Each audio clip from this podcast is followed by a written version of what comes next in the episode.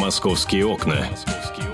Обсуждение главных новостей мегаполиса – 11 утра в российской столице вы слушаете радио «Комсомольская правда». Программа «Московские окна» начинается, открывается, если угодно. И э, мы начинаем сквозь эти окна смотреть на то, что происходит э, в нашем замечательном городе. Мы это Михаил Антонов. И Антон как... Челышев. Доброе утро, Миша. Доброе утро. А, так, ну, расскажи мне, о чем вы с утра уже успели а, поговорить из того, что касается московских, скажем так, тем. Значит, мы несколько раз поздоровались, мы поговорили О, о различных... очень по-московски, да. О, о многих новостях мы успели поговорить, э, поэтому все перечислять будет просто очень долго. Что, а... что ты хочешь от меня узнать? Нет, я от тебя ничего не хочу узнать. А, давай, давай, на самом деле, вот сейчас вернемся ко вчерашнему я не знаю, как это назвать, разносу, не разносу, который президент устроил э, профильным руководителем э, профильных структур силовых. Вот очень жестко прокомментировал то, что происходит на Матвеевском рынке, произошло, точнее, на Матвеевском рынке. И э, судя по тому, что э, этот инцидент вышел на самый высокий уровень, говорит, ну, наверное, о том, что, во-первых, проблема с криминализацией столичных рынков действительно существует, существовала.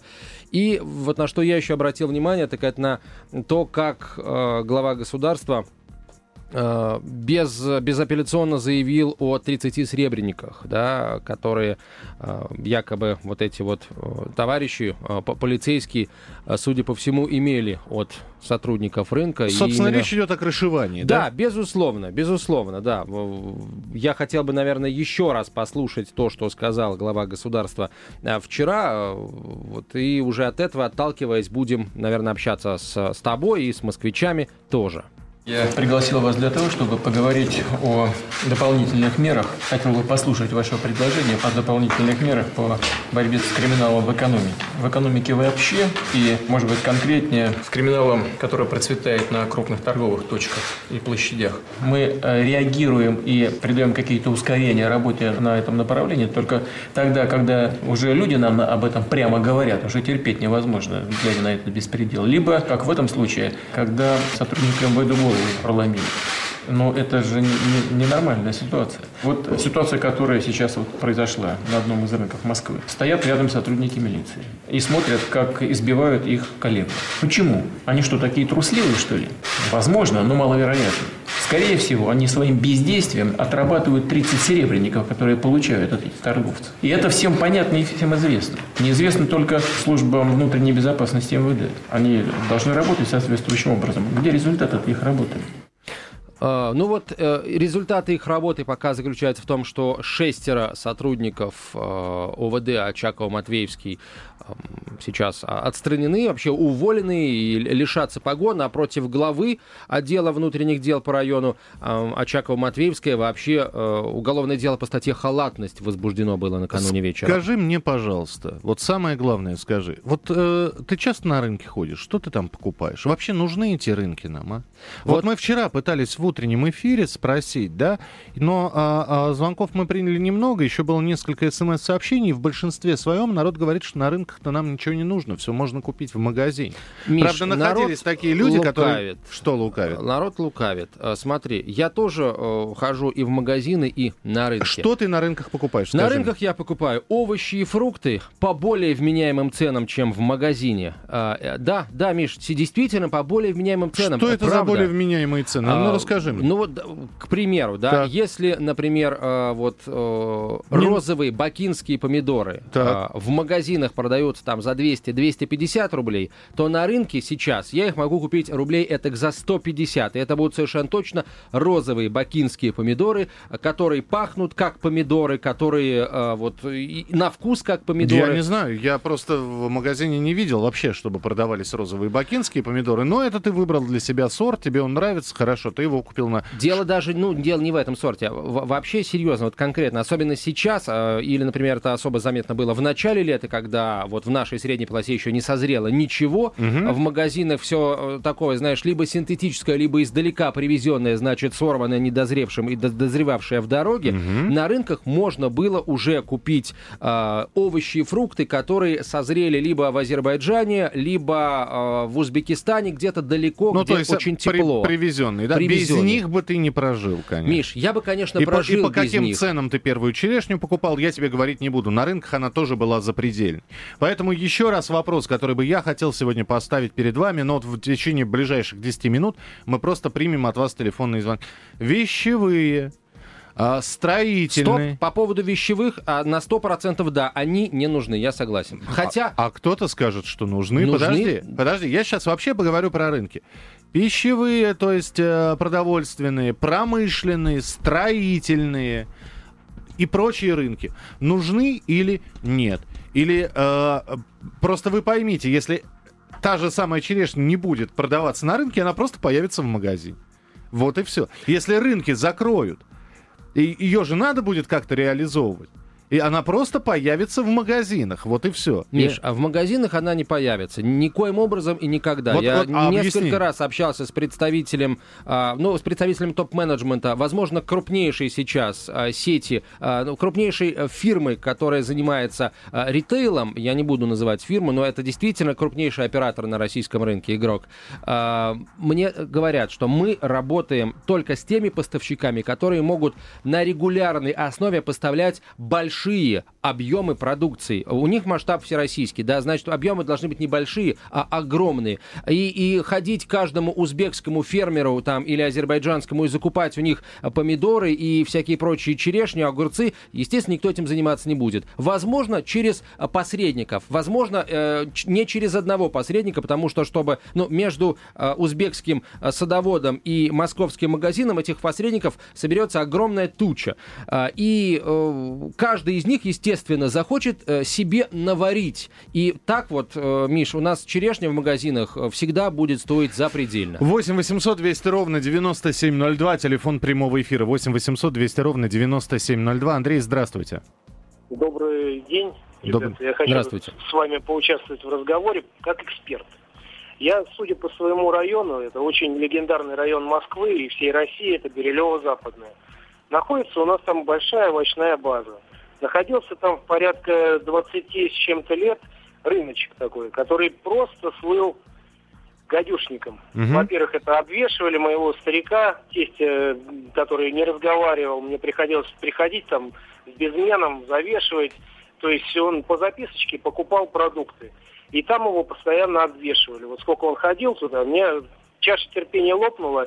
И в конце концов, вот год назад, ровно год назад или полтора даже, сравняли с землей рынок. Была тишина, вокруг стояли грачи определенной нации, когда ОМОН все это заравнивал. И сейчас спокойно торгуют эти же ребята, только под контролем, в палаточках, в отделах магазинах, в торговых комплексах нашего района Берилево-Западное. И, наверное, у них снизился оборот наличности, который они прокручивали на рынке, вот тенью, понимаете, которая в государство не поступает. Это наши налоги.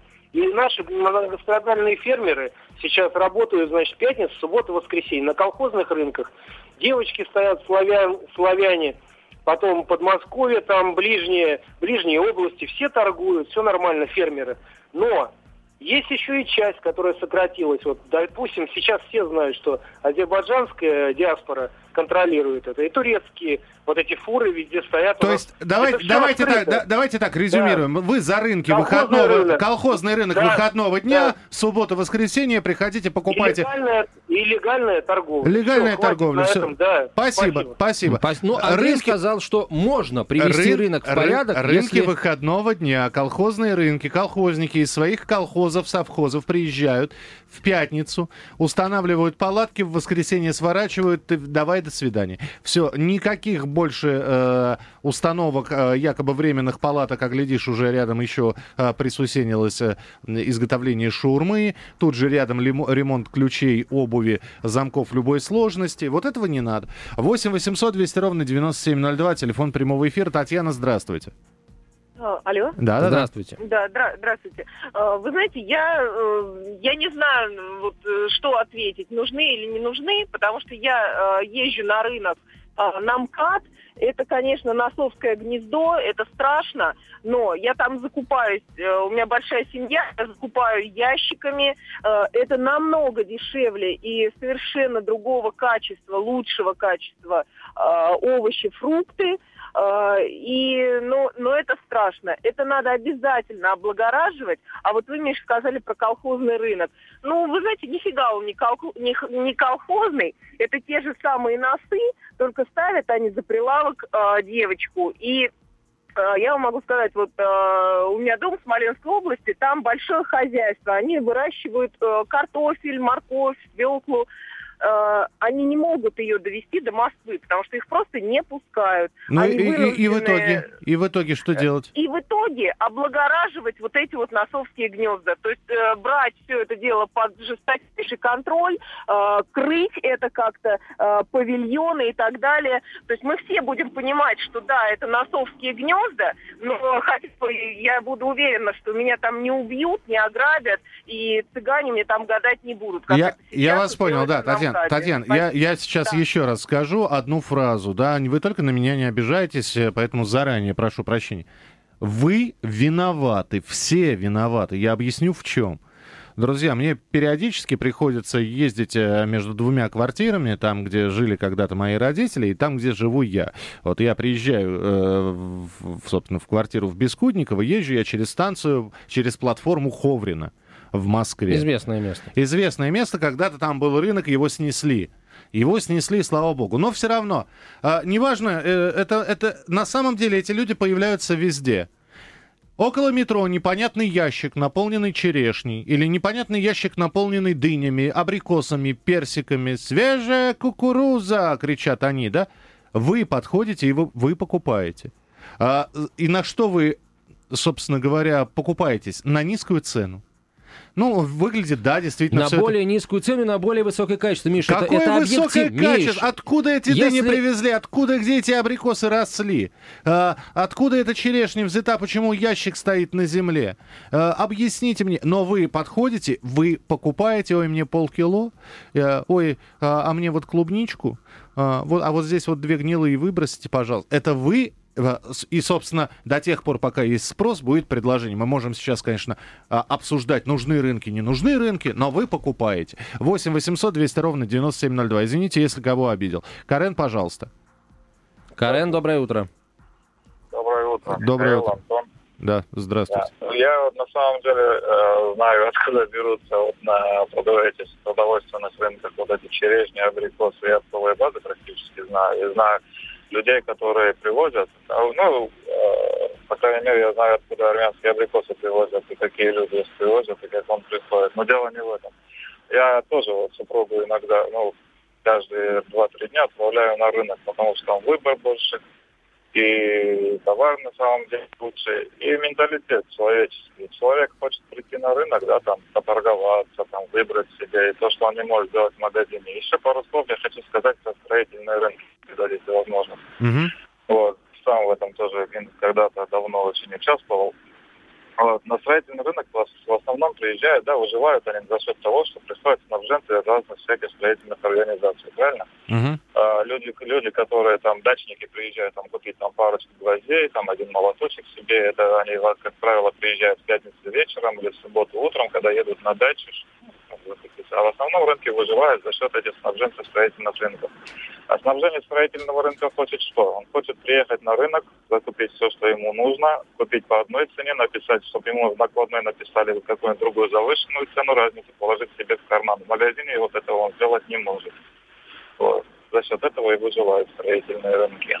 Понятно, да. Карен, спасибо, спасибо. В принципе, все понятно, да. Спасибо большое. 8 800 200 ровно 9702. Ну, Давайте все-таки вопрос ребром поставим. Нужны рынки или не нужны рынки?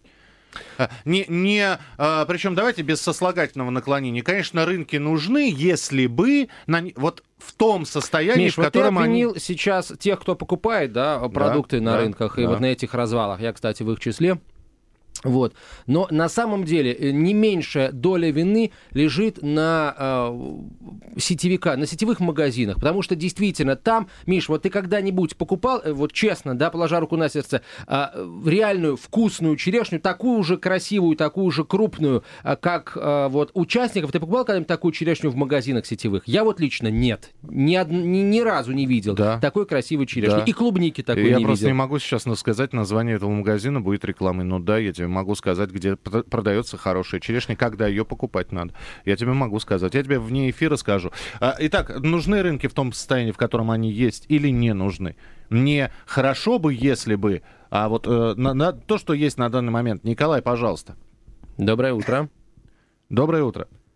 Э, о, нет, след, Николая, нет да. Николай сорвался. Елена, здравствуйте. На рынок ушел. А, здравствуйте. Да. Э, э, очень интересная тема и прямой ответ на ваш прямой вопрос. Нужны, особенно для потребителя среднего уровня доходов и ниже среднего. Я пенсионер, и поэтому мне проще купить такого же хорошего качества, как и в бутике, предположим, какую-то куртку демисезонную за 700 тысяч рублей, чем за 2,5 три в бутике государственном или, или так сказать, тоже крупном. А, кстати сказать, маленькие рынки просто необходимы в Москве.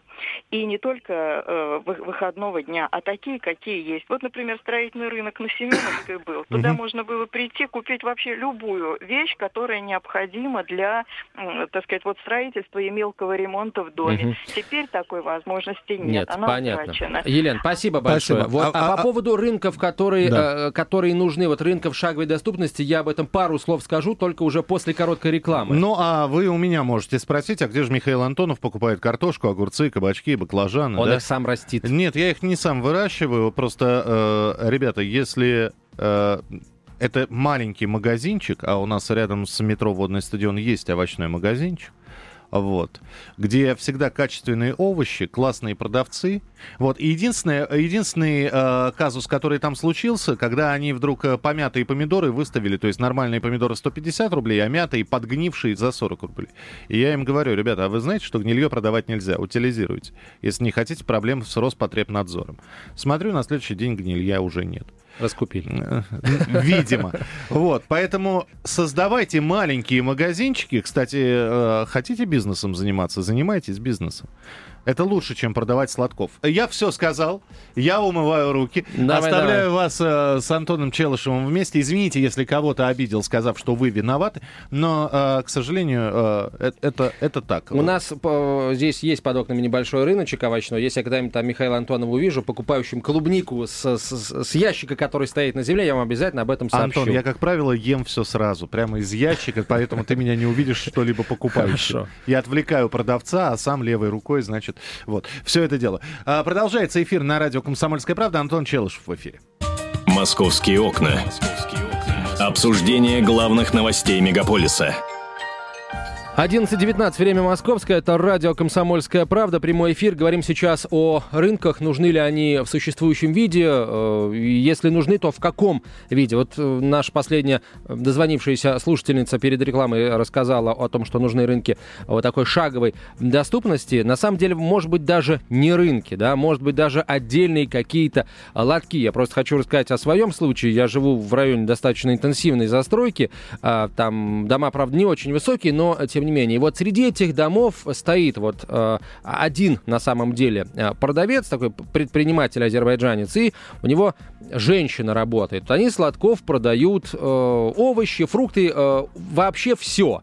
Вот. И это все намного дешевле, чем в магазине. Э, И да, это продается, там часть этой продукции продается сладков, хотя вовсе не с земли, они там э, подняты над а- асфальтом. Но так как, по сути, э, все знают эту продавщицу, и она уже знает наперечет всех своих покупателей, а их на самом деле большое количество, то она просто не может себе позволить торговать леваком.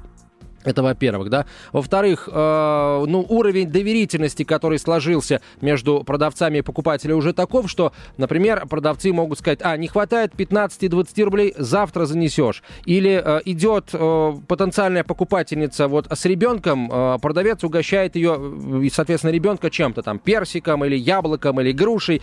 И э, я не слышал ни одной жалобы вот на эту конкретную точку. Наверное, еще раз скажу, потому что она вот здесь, вот среди домов, не где-то там даже на рынке в квартале, в двух или через дорогу. Она вот прям у домов. А, и а, все друг друга знают, и они просто не могут себе позволить, еще раз скажу, не могут позволить себе а, жульничать, мошенничать, даже обвешивать позволить себе не могут, потому что у многих дома есть безмен, и если, э, так сказать, уличат их в обвешивании, как им потом людям в глаза смотреть, это раз, а во-вторых, информация о жульничестве моментально распространится по всей округе, потому что там все, ну, многие многие друг друга знают, несмотря на то, что там вот у, у москвичей там с соседством достаточно большие проблемы.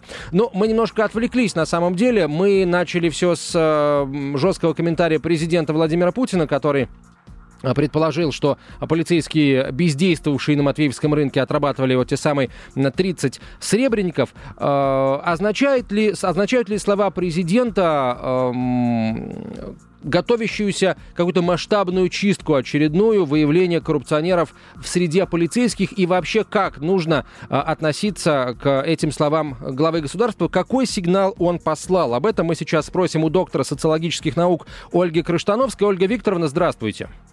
Здравствуйте. Ну, а, вы наверняка тоже вчера видели, а, как, в, как, в каких объемах центральные телеканалы дали вот этот вот синхрон главы государства и отчет, который держали перед ним а, и министр внутренних дел, и заместитель главы Следственного комитета, и глава Федеральной миграционной службы, и, в Рио мэра Сергей Собянин. Но главное, вот то, что сказал президент, отрабатывали 30 сребреников.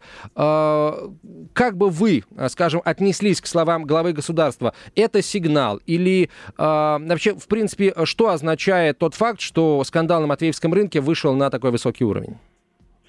Вы знаете, с тех пор, как Путин э, вернулся в Кремль и вновь был избран президентом страны, он эти сигналы посылает каждый день. Нельзя воровать, и с коррупцией будет вестись борьба.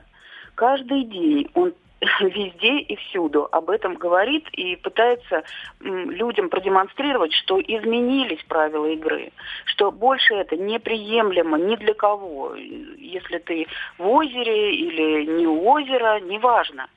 Это будет действовать каждому. Поэтому мне кажется, что здесь нельзя это воспринимать как какую-то одноразовую кампанию, что вот сейчас случилось что-то, и еще раз пощиплют перышки МВД. Это новые правила игры.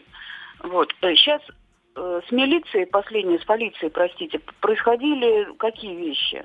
Поменялся руководитель, э, действительно, мы стали ощущать, что стало получше, э, кое-где порядок чувствуется просто на уровне граждан.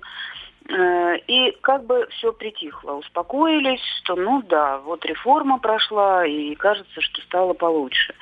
Но оказывается нет – нет, не получше. То есть вокруг этих рынков, конечно, они являются рассадниками э, и нелегальной иммиграции, и всяких нарушений и так далее. Вокруг них процветает вот это, то, что у нас теперь принято называть черкизоном. Вот, поэтому нельзя опускать руки, не время еще. Надо, надо дальше, дальше действовать последовательно для того, чтобы всем стало ясно, что такие вещи не пройдут. Ольга Викторовна, ну смотрите, да, президент действительно э, посылает эти сигналы регулярно, но судя по тому, э, как бы что произошло на Матвеевском рынке и реакции самого главы государства э, вот на произошедшее, сигналы э, прямо скажем, услышаны не везде, услышаны не всеми. И вот как думаете, это э, Путина рассердило? Это э, вот какая реакция этого президента? Ну, конечно, реакция такая, что надо разобраться что надо серьезно разобраться в обстоятельствах дела, потому что у нас сейчас проблема с мигрантами одна из острейших в Москве. И это очень легко сейчас начать э, такую новую волну ксенофобии. Вот давайте Москва не резиновая, всех выкинем, во всем виноваты приезжие и так далее. Это такой легкий путь, но э, президент показал, что не все так просто, и что он на поводу вот таких э, настроений общественных э, не совсем хочет идти. Он хочет все-таки докопаться до правды, как на самом деле. А правда может быть совершенно другой, э, потому что сами эти люди, против которых теперь возбуждены уголовные дела, они уверяют, что э, сотрудники милиции, полиции брали серьезные взятки, крышевали и так далее. И вот это сейчас как раз служба внутренней безопасности будет разбираться с этими вопросами. Вот. И, видимо, в суде будет решаться уже, чья сторона говорит правду, и что на самом деле, были ли нарушения со стороны сотрудников полиции. Вот. Ну, кроме тех, что они не очень корректно себя вели просто. Угу. Ольга Викторовна, спасибо. А, доктор социологических наук Ольга Крыштановская была с нами на, на прямой связи. Есть э, еще, так сказать, один целый э, вот пул одинаковых высказываний экспертов относительно того, что происходит сейчас на московских рынках. А, некоторые специалисты говорят, что в связи с вот этими массовыми задержаниями там торговцев или людей, которые привозят товар, ну, мы, к сожалению, не знаем э, специализации задержанных, так вот, из из-за этого всего могут цены вырасти. И сейчас мы попытаемся узнать, а, правда ли это, во всяком случае, что думает об этом еще один наш а, э, эксперт. Мы попытаемся ему дозвониться. А, а пока, вот смотрите, какая интересная подробность у нас пришла по поводу э, расследования ЧП на Матвеевском рынке.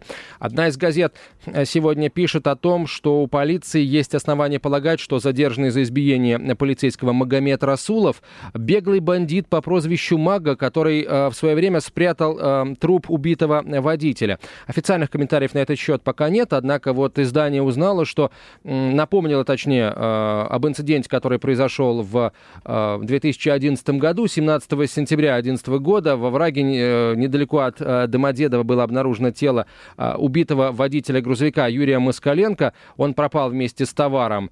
Э, через два месяца в Южном административном округе за разбой была задержана группа уроженцев Дагестана, и, проверяя их на причастность к другим преступлениям. Оперативники выяснили, что именно они вот, нападали на водителей грузовиков, и Юрий Москаленко тоже их жертва. И найти тогда не удалось только э, неизвестного на тот момент э, человека, которого звали Магомед Расулов по прозвищу Мага. Именно он, э, тогда установили следователи, на своей машине вывез тело Москаленко за, за, за город и спрятал.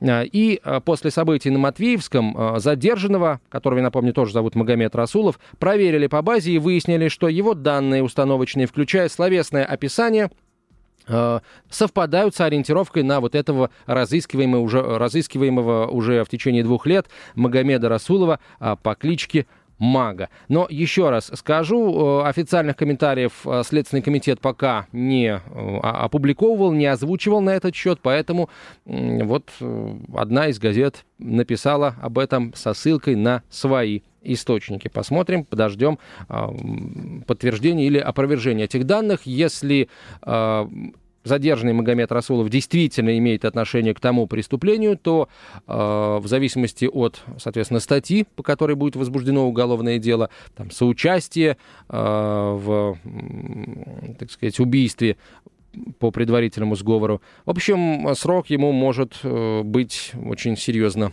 прибавлен. Пока, я напомню, за э, нападение на полицейского ему грозит 15 лет тюрьмы. А мы дозвонились до э, Алексея Ведева, директора Центра структурных исследований Института экономической политики имени Гайдара, кандидата экономических наук. Алексей Леонидович, здравствуйте. А, вот эксперты, э, ну, ряд экспертов заявляют, что чистки э, на столичных рынках могут привести к удорожанию э, товаров. Вот только непонятно, на всех рынках или только на рынках, точнее, или во всей Москве, в магазинах. Вот как вы думаете, операция вот эта по декриминализации повлияет на цены в Москве? Вы знаете, думаю, что да, может повлиять. И здесь я знаю вспомнить, наверное, историю, если не изменяет память, 2007 года, когда Министерство экономического развития и торговли тогда еще подготовило постановление, которое запрещало иногородним работать на рынках, если вы помните. И буквально, э, ну, в том числе и москвичи, столкнулись э, с дефицитом товара на рынках и с повышением цены. В общем, от той идеи пришлось отказаться.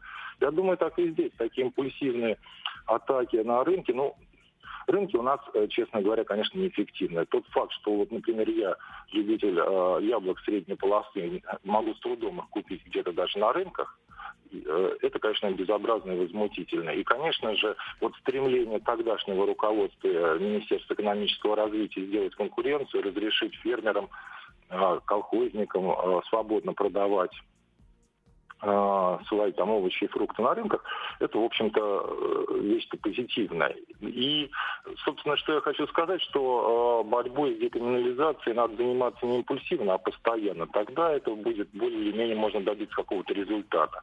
А, конечно, когда создается лагерь для временно арестованных, там чуть ли не поселения, понятно, что сейчас э, мы можем столкнуться, горожане, с э, ростом цен, на овощи, фрукты, вплоть до их дефицита. Алексей Леонидович, ну вот смотрите, сейчас э, действительно пока, к сожалению, мы можем говорить об импульсивности действий э, правоохранительных органов, потому что ну, слишком мало дней прошло э, с, с, со дня инцидента на Матвеевском рынке, чтобы сказать, что, ну да, последовательная борьба с криминалом идет. Но, учитывая, так сказать, на какой уровень сейчас уже под, поднялся этот инцидент и его последствия, есть ли вероятность того, что ну, власть власти не ограничатся, скажем, вот такой разовой акцией по декриминализации, продолжат эту работу и, скажем, а, а, обеспечат, да, может быть, даже под строгим надзором президента, а, обеспечат приход на рынки вот тех самых фермеров средней полосы, о которых вы говорите. Вы знаете, это сам хотелось бы верить, поживем увидим. Вот пока это действительно такая импульсивная акция, имеющая большой общественный резонанс, а знаете, хотелось бы верить, но вы понимаете, что это каждодневная кропотливая работа, это создание условий для малого бизнеса, для конкурентной среды, что приведет к улучшению, конечно, и качества овощей, фруктов там, и снижению цен на них. Ну, конечно, в это хотелось бы верить, но пока я сомневаюсь. Пока а вот... что должно произойти, или, я не знаю, сколько должна, условно говоря, длиться операция по декриминализации, чтобы вы, как эксперт, как москвич, решили, ага, власти серьезно э, взялись за э, чистку э, на рынках, и там действительно следует ожидать и появления наших торговцев, и э, не следует ожидать повышения цен. Вот, ну, настроились на позитив, скажем так. Ну, вы знаете, ну, конечно, должно пройти время раз, и во-вторых, все должны увидеть просто результат, что действительно на рынках и качество стало лучше, и цены ниже и так далее. А сейчас мне совершенно непонятно, почему э, даже вот не какие-то колониальные привозные товары, а вот чисто российские овощи и фрукты средней полосы стоят дороже, чем в Европе. Вот для меня это просто загадка. Вот, и, собственно говоря, результат, когда все увидят, тогда мы поймем, что что-то сделано. Пока об этом говорить рано, мне кажется. Спасибо вам, Алексей Леонидович. Алексей Ведев, э, директор Центра структурных исследований Института экономической политики имени Гайдара, кандидат экономических наук, был с нами на прямой связи. Сейчас мы прервемся на короткую рекламу, друзья. Через минуту э, продолжим с вами разговор о том, нужны ли в Москве рынки. Если да, то в каком виде они должны продолжить свое существование. Московские окна. Обсуждение главных новостей мегаполиса. 11.34, время Московское, радио «Комсомольская правда», «Московские окна». Говорим о том, а, в каком виде нужно оставить в столице рынки. А, ну и вот, может быть, если вы регулярно рынки посещаете, вы уже заметили какие-то изменения, потому что, а, ну, так очень мощно власти взялись за эту самую декриминализацию. Кстати, об этой декриминализации. Для людей, задержанных в рамках этой операции, будет разбит палаточный лагерь. Там для иностранных граждан граждан оборудуют полевую кухню, ну и не только, наверное, для иностранцев, а для всех, кого задержат. Во время пребывания в мобильном городке а, люди будут находиться под постоянной охраной полиции и под надзором медиков. Вот где будет этот палаточный городок, пока а, неизвестно. Ну, а, во всяком случае, мне пока информация на глаза это не попадалась. Как только узнаем, мы обязательно сообщим вам. А сейчас давайте еще пару, пару телефонных звонков примем относительно того, какими должны быть рынки в Москве. Геннадий, здравствуйте. Здравствуйте. Вот мое мнение такое, почему тут все замалчивают вот ярмарки выходного дня, да, нужны они, конечно, нужны. Но почему дорого? А потому дорого, что на каждой ярмарке на московской, я вот связан с этими делами, место торговое стоит в день от полторы до двух с половиной тысяч. Так? Кому платят? Далее. Кому платят? Кому платят? Администрации. И плюс к этому еще пишутся, вешаются таблички, что инвалидам, там, ну, с- соцэтим нужна Да, скидки. 10%. Да, ну, кто- разве кто этого не видит?